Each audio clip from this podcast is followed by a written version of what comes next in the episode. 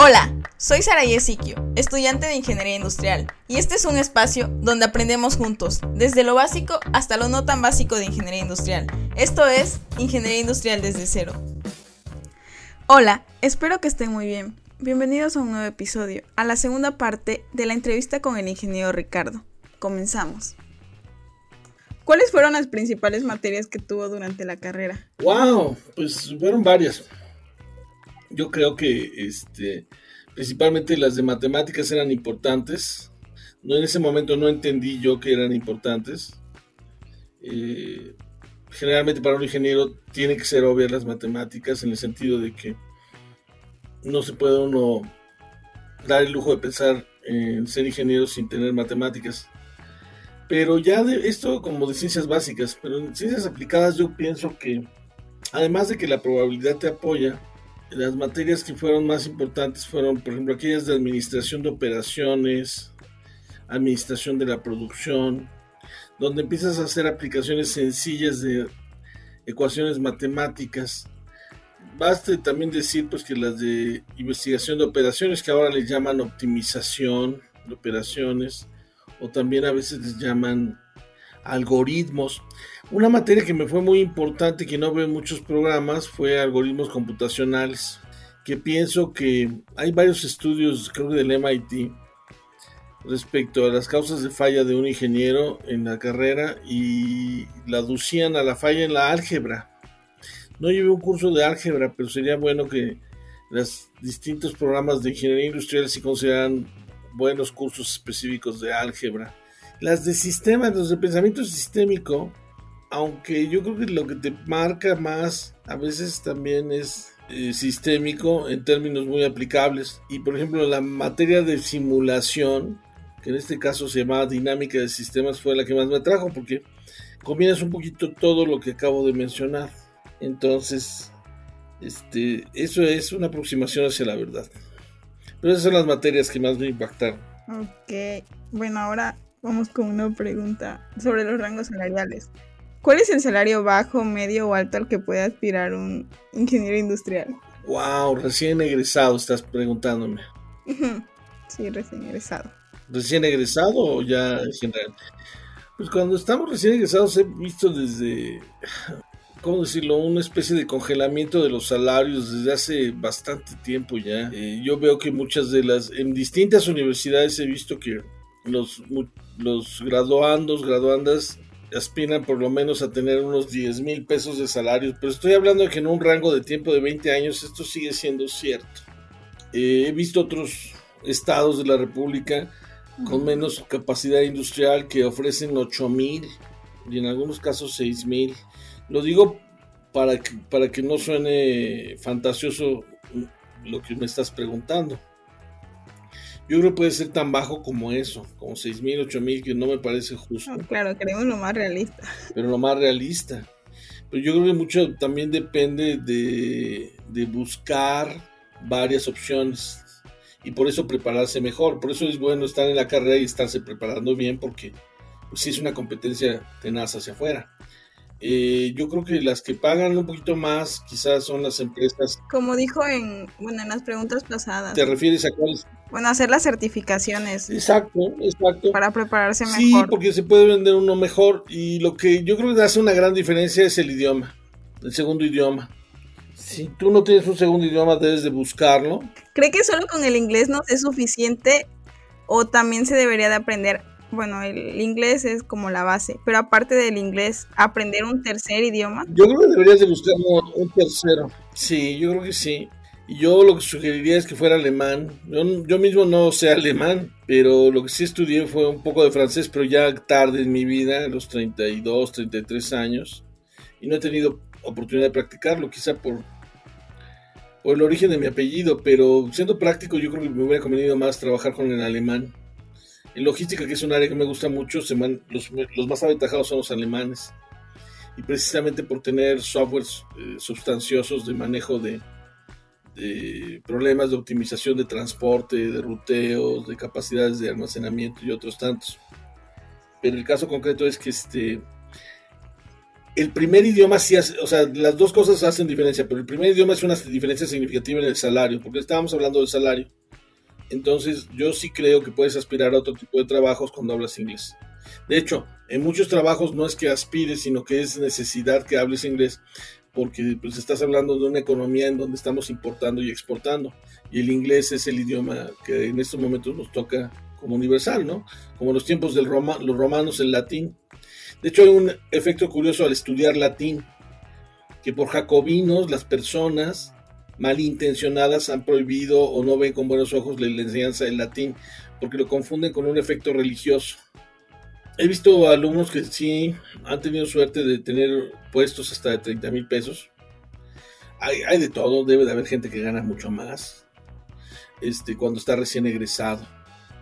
Sí, este, una, una buena forma de medirse a través del tiempo es en dólares, siempre. Porque lo que tiene de malo la historia de México, económicamente hablando, son las devaluaciones.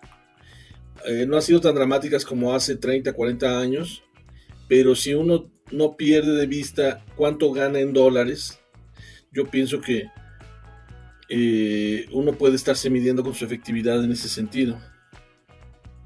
Ahora, cuando ya estás más eh, con más experiencia, yo pienso, eh, yo creo que hay pocos puestos en México. En realidad, eh, para una persona con experiencia, la barrera yo pienso que son los 100 mil.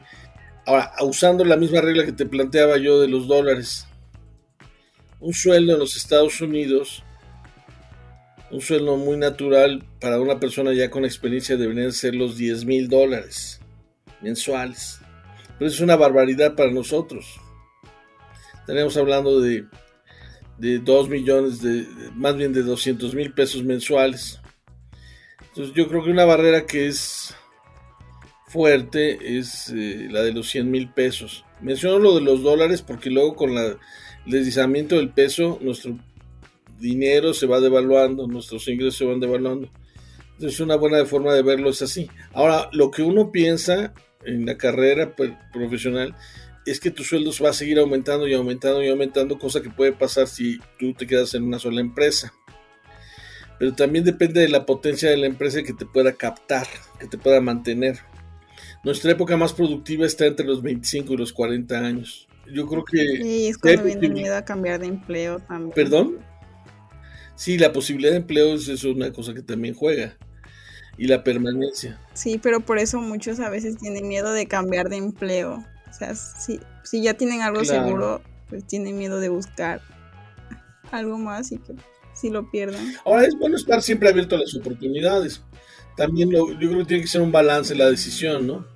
Por eso también tiene uno que ver qué, estabilidad vas a tener cuando cambias de empleo y si esa estabilidad en un momento determinado vale la pena el riesgo. Ahora, eh, realmente con las cambios en la ley federal del trabajo del gobierno que estuvo Felipe Calderón, y lo critico porque yo voté por él, lo que afectó más fue a los profesionistas, la ley federal del trabajo. Se le hace más fácil a las empresas deshacerse de sus empleados y otras cosas, pero este, sobre todo con los contratos de tiempo predeterminado, ¿no? Por eso toda esta discusión del outsourcing y cosas por el estilo que se, que se me hace positivo el aumentar el número de posibilidades de empleo, pero lo que no es válido, creo yo, es demeritar el nivel de los sueldos, que eso ha pasado en los últimos años. Que eso es lo que queda de ver la globalización. O sea, sí mejoró las condiciones del mundo y que hubiera un intercambio comercial con todas las demás personas, entre todos los países, pero los sueldos este, en ciertos países se vieron decrementados y uno de esos países fue el nuestro. Lo cual me lleva a otra cosa, el poder trabajar con una transnacional te permite también tener mayor cantidad de sueldos. Sobre todo esa es una discusión con el Tratado de Libre Comercio, el TEMEC, que están exigiendo a Estados Unidos a México que pague mejores sueldos. Pues, curiosamente, las acciones políticas de allá para que los sueldos no tengan tantas diferencias y los trabajos no se trasladen acá, también se resultan en un beneficio para los profesionistas que están aquí. Si uno tiene idiomas, varios idiomas como tú mencionas ahí, tiene uno más posibilidades de volverse expatriado, decir, que lo envíen a otra a operar a otros lugares. Empresas como Procter Gamble, Unilever lo hacen, que yo sepa Continental. Ahora, yo lo que he visto con casos exitosos de ingenieros industriales, eh, veía el caso de un amigo en Continental en Cuautla. Tuvo mucha, mucha este, indecisión de aceptar el puesto en Cuautla porque todo el mundo le decía, es un pueblo. Pero a veces las mejores oportunidades no están en las grandes ciudades, las megaciudades como la que tenemos. Cuautla es una ciudad que podría ser una ciudad de tamaño europeo, de hecho. 300 mil habitantes, 500 mil habitantes. Lo que pasa es que estamos más acostumbrados a pensar que una ciudad grande tiene que tener más de un millón. Y en esa empresa, en esa planta de Cuautla, él desarrolló un trabajo muy bueno, muy fino, muy pulcro, para poder este, eh, obtener una gerencia. Lo hizo tan bien que lo pudieron mover a Brasil. Algo que le ayudó fue el idioma que tú mencionabas. Él dominaba el alemán también, que Continental, como tú sabes, su base está en Alemania. Sí. Eh, según su experiencia, ¿cuál diría que es la demanda laboral hoy en día para las personas que han estudiado ingeniería industrial? Pues más que nunca. En todos lados los ves, nos multiplicamos por todos lados porque somos muy útiles. Y lo somos tanto en industria como en servicios.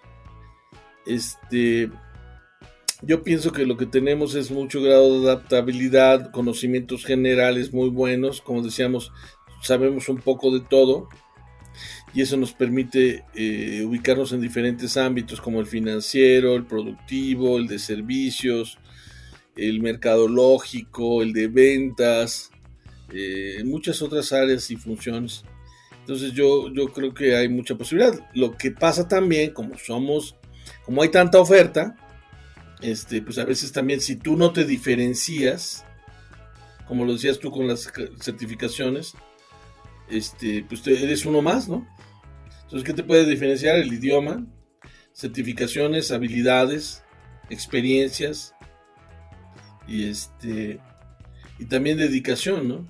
Porque hay gente pues que hace, son sus decisiones y nada más va, trabaja las ocho horas en la empresa y se retira, ¿no? De hecho, los mexicanos, junto con los latinoamericanos, somos las personas que más dedicamos tiempo en las empresas.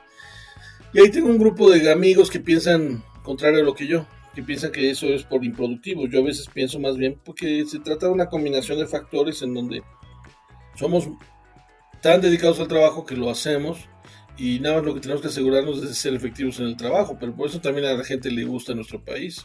Por eso somos la treceava economía del mundo, entre 200 países existentes.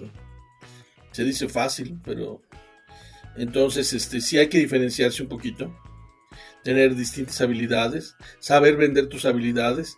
No puedes usar el mismo currículum para todos. No quiero decir que inventes cosas, no, eso no, eso no me parece correcto.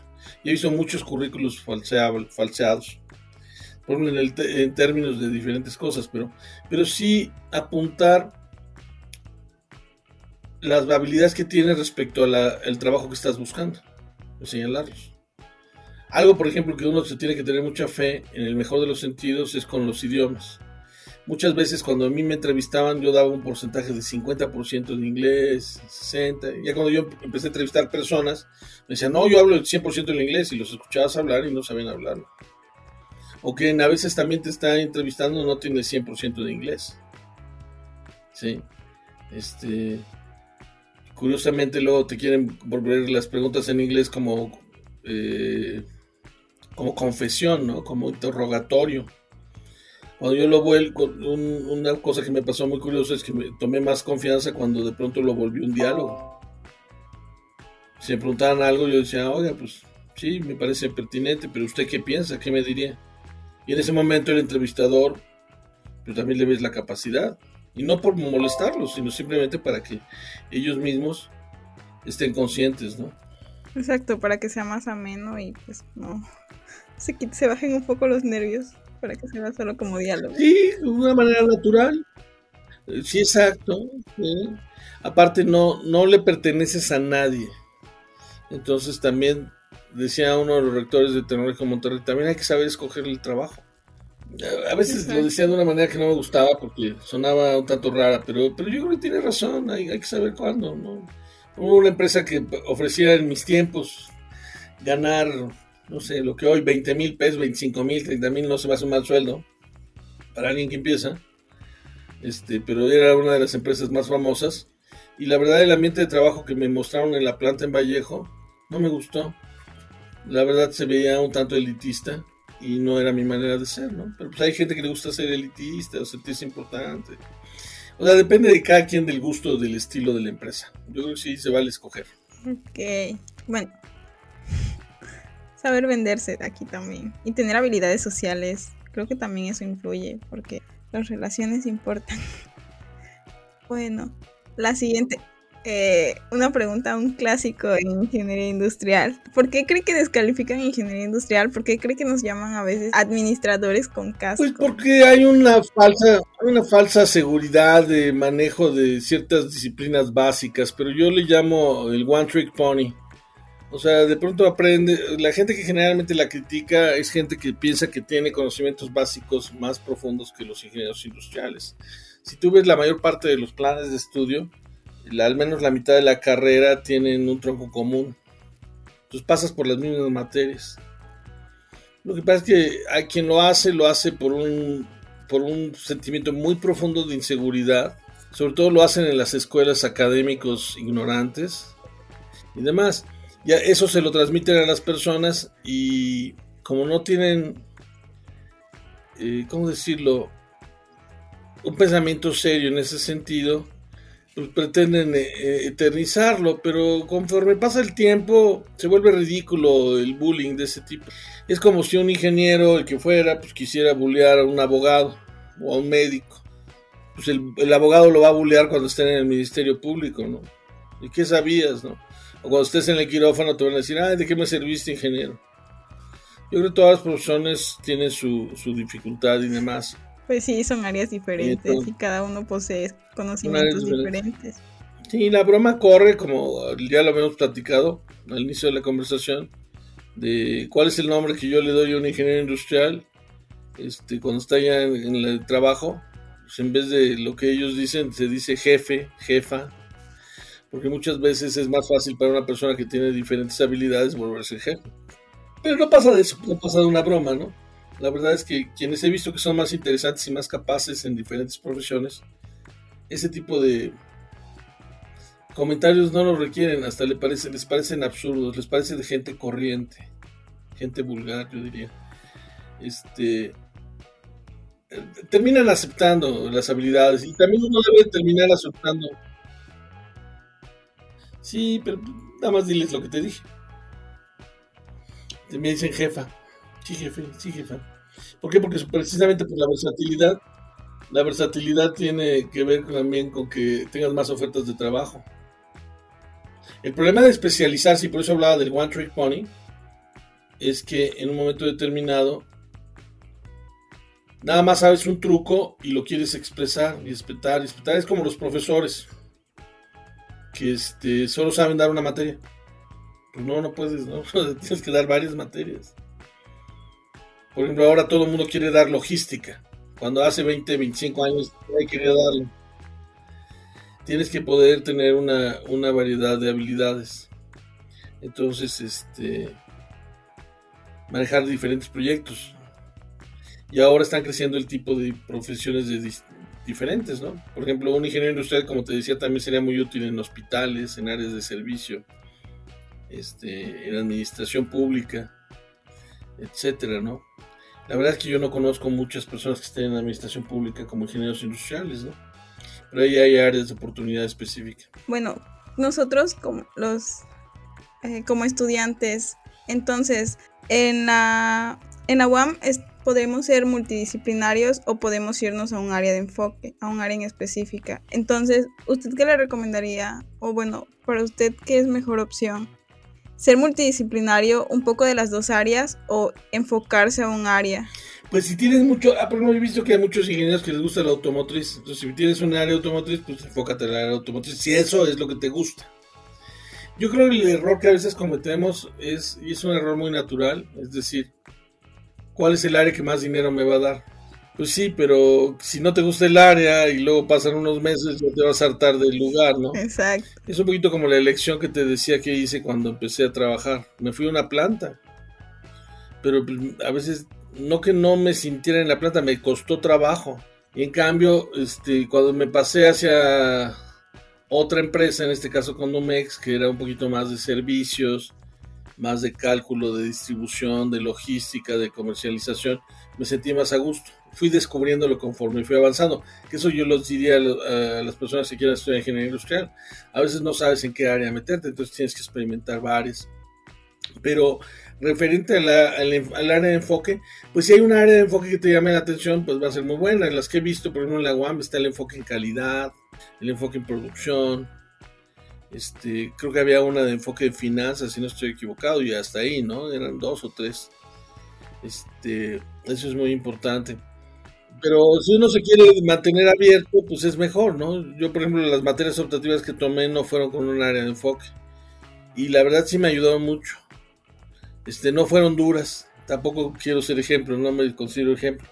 Pero este tomé recursos humanos, tomé psicología porque siempre me ha gustado comportamiento organizacional, que es un área también por explorar de los ingenieros industriales. Este, tomé finanzas, eh, tomé un poco de administración y, creo que me ayudó, la verdad me ha ayudado. Eso también te marca un poquito, porque quizá si tienes el gusto y tomaras, no sé, voy a inventar, muchos programas llevan termodinámica oficialmente, pero si no la has llevado, tomas termodinámica y le vas avanzando, ¿no? Entonces, este, las tres especialidades que mencioné son muy buenas. Yo cualquiera de las tres aconsejaría que la tomaran. Por localidad extraordinaria, automotriz extraordinaria, finanzas extraordinaria. Depende de lo que te, que te ofrezcan. Entonces uno puede tomar una decisión en ese sentido. Sí es un, un, juego de doble filo. El especializarte te, enclaustra en un solo tipo de conjunto de habilidades. El mantenerte general te deja abierto más, más eh, oportunidades, pero también a veces eh, en una especialización, como pasa con las otras ingenierías, hay un valor específico e intrínseco, como lo hay en el ser capaz de adaptarte a diferentes cosas. Entonces, la decisión de adaptarse, yo creo que tiene que ir por el gusto y la facilidad de trabajo con ella y la habilidad conducente. ¿no? qué habilidad quiero tener o qué habilidad me gusta tener de eso. Ok. Bueno, y a nosotros como estudiantes, que apenas vamos a ser egresados, apenas vamos a terminar, ¿qué recomendaciones nos podría dar? Y más si no contamos con experiencia laboral. ¿Qué recomendaciones nos podría dar cuando entremos al campo laboral? Algo que es importante es averiguar lo más posible de las empresas en las que me gustaría trabajar, prospectarme, imaginarme, imaginarme qué quiero estar haciendo a los 40 años de edad. Y en esa base puede uno tomar determinadas decisiones, ¿no? Es difícil imaginarse, pero hay que tratar de hacerlo. Este, escoger la empresa más por lo que la perspectiva de permanencia en ella más que por el salario. Yo diría qué planes tiene, si tienen bien estructuradas las cosas. Eh, también no creerse todo, porque a veces también las empresas son muy este, veleidosas, es decir, cambia la dirección y cambia el rumbo de la misma empresa, ¿no? Estar preparado a, buscar siempre nuevas oportunidades, este, aprender. Yo creo que la palabra mágica para obtener un, un trabajo y para mantenerse vigente en el mismo trabajo es aprender, aprender y aprender. Algo que yo creo que también es útil y que sirve tanto en el ambiente académico como en el ambiente laboral productivo, vamos a llamarlo así, es el crear un portafolio, así como si fuera uno un diseñador industrial con sus diseños, ir, como tú lo mencionabas, con las certificaciones, ir anotando qué cosas tienes de habilidades específicas, ¿no? Que eso lo hacía antes uno con un currículum y le añadía hojas y hojas y hojas, pero por decir algo, mantener una buena cronología de cuáles han sido tus logros y mostrar aquellos que sean importantes para el lugar que estás trabajando. Pero ese, ese portafolio de logros yo creo que también es importante para que lo conozcan a uno. Y por eso es importante también hacer vigente cuando uno tiene un logro dentro de la empresa, sí hacerlo notar. Este, sobre todo también tener mucha conciencia de que los, éxitos se dan por equipo, por trabajo de equipo. O eso no quiere decir que uno como jefe tenga que cargar con todo su equipo de empresa a empresa, ¿no? Que eso es muy común. Yo he visto que los más exitosos son personas que arman equipos, los dejan armados y se mueven a otro lugar sin necesidad de llevarse a todo su equipo. Bueno, ¿cuál considera usted que es la tendencia del campo laboral de un ingeniero industrial? ¿Hacia dónde va? Eso es, un ejercicio de perspectiva de... Pues lo que yo creo que va a pasar es que va a seguirse ampliando lugares en donde sigas aplicando ingenierías industriales. Siempre hay lugares donde buscas mejoras en los procesos, en los métodos, en las formas de organización. Entonces, en tanto cambie la industria, pues va a haber nuevas, nuevas posibilidades para los ingenieros industriales. Si recuerdas cuando estábamos hablando de, de la película de Stanley Kubrick, Odisea 2001 en el espacio, 2001 Odisea en el espacio, uno de los personajes era un especialista en generalidades, ¿no?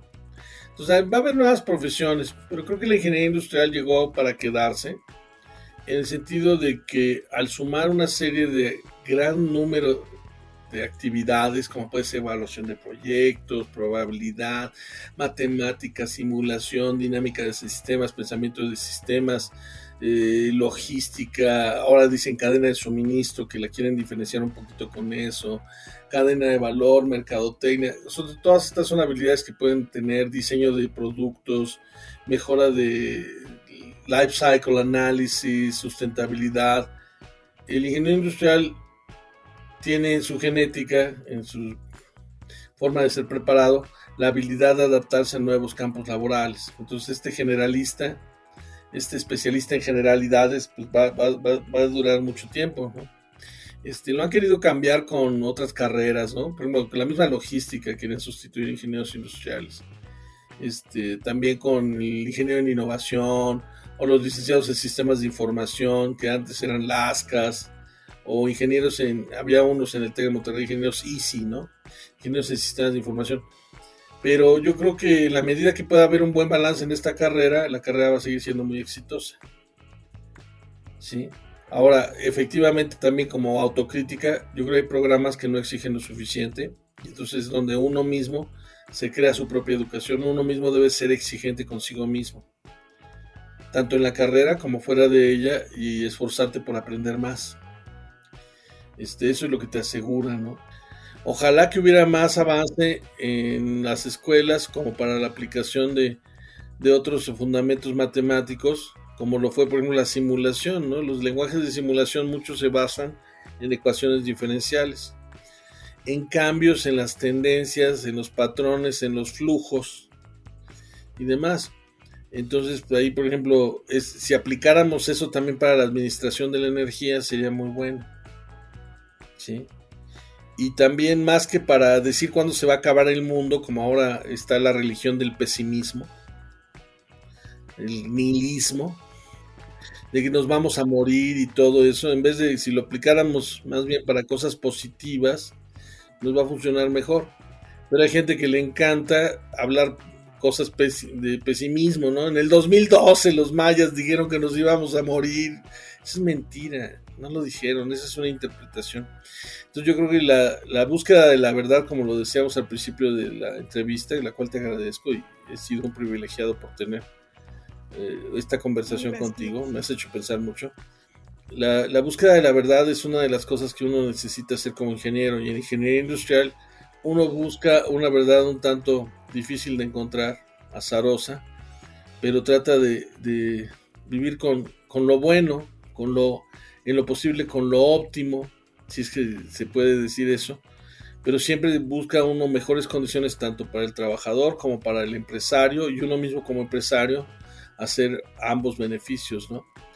Cuando en la historia revisemos el concepto de sustentabilidad, yo creo que esto vamos a verlo tan obvio, van a decir, ¿a poco necesitaron una reflexión los ingenieros o las sociedades respecto a hacer algo bueno ecológicamente, económicamente y socialmente? Pues, es medio obvio, ¿no? Es como lo decíamos la palabra de Mac, ¿no? Maternidad, ate y carros, ¿no? Pues las tres cosas son buenas, ¿no? O sea, yo creo que el ingeniero industrial tiene que conducirse con la verdad y tiene que ser una persona positiva, no puede darse el lujo de ser pesimista, tiene que ser autocrítico en esa búsqueda de la verdad. Ok. Bueno, pues esas serían todas las preguntas y ya por fin terminamos. Y pues muchas gracias, ingeniero, porque... No, pues muchas gracias, Araí, por tu interés y por pensar que pueda ser valioso lo que yo diga. Con usted empezamos el podcast, con usted lo abrimos y pues... Pues aquí experimentamos un poquito. Sí, aquí experimentamos con usted la primera entrevista, pero... Pues muchas gracias, Araí. Cuentas con un amigo de este lado, acá en la academia. Entonces, si en algo te puedo servir, cuenta conmigo. Muchas gracias, ingeniero. Cuando vayas a tu pueblito, échate una soda a mi salud. Muchas gracias. Después, no sé, quizás podamos hacer una... Congreso, congreso conjunto. En algo. Sí. Cuídate mucho, Dios te bendiga y mucho éxito y ya sabes, cuentas conmigo. Gracias igualmente, ingeniero. Hasta luego. Si te gustó el episodio, recuerda seguir el podcast. Me puedes encontrar en redes sociales como Saraí Ezequio para dejarme tus dudas, comentarios o sugerencias para los próximos episodios.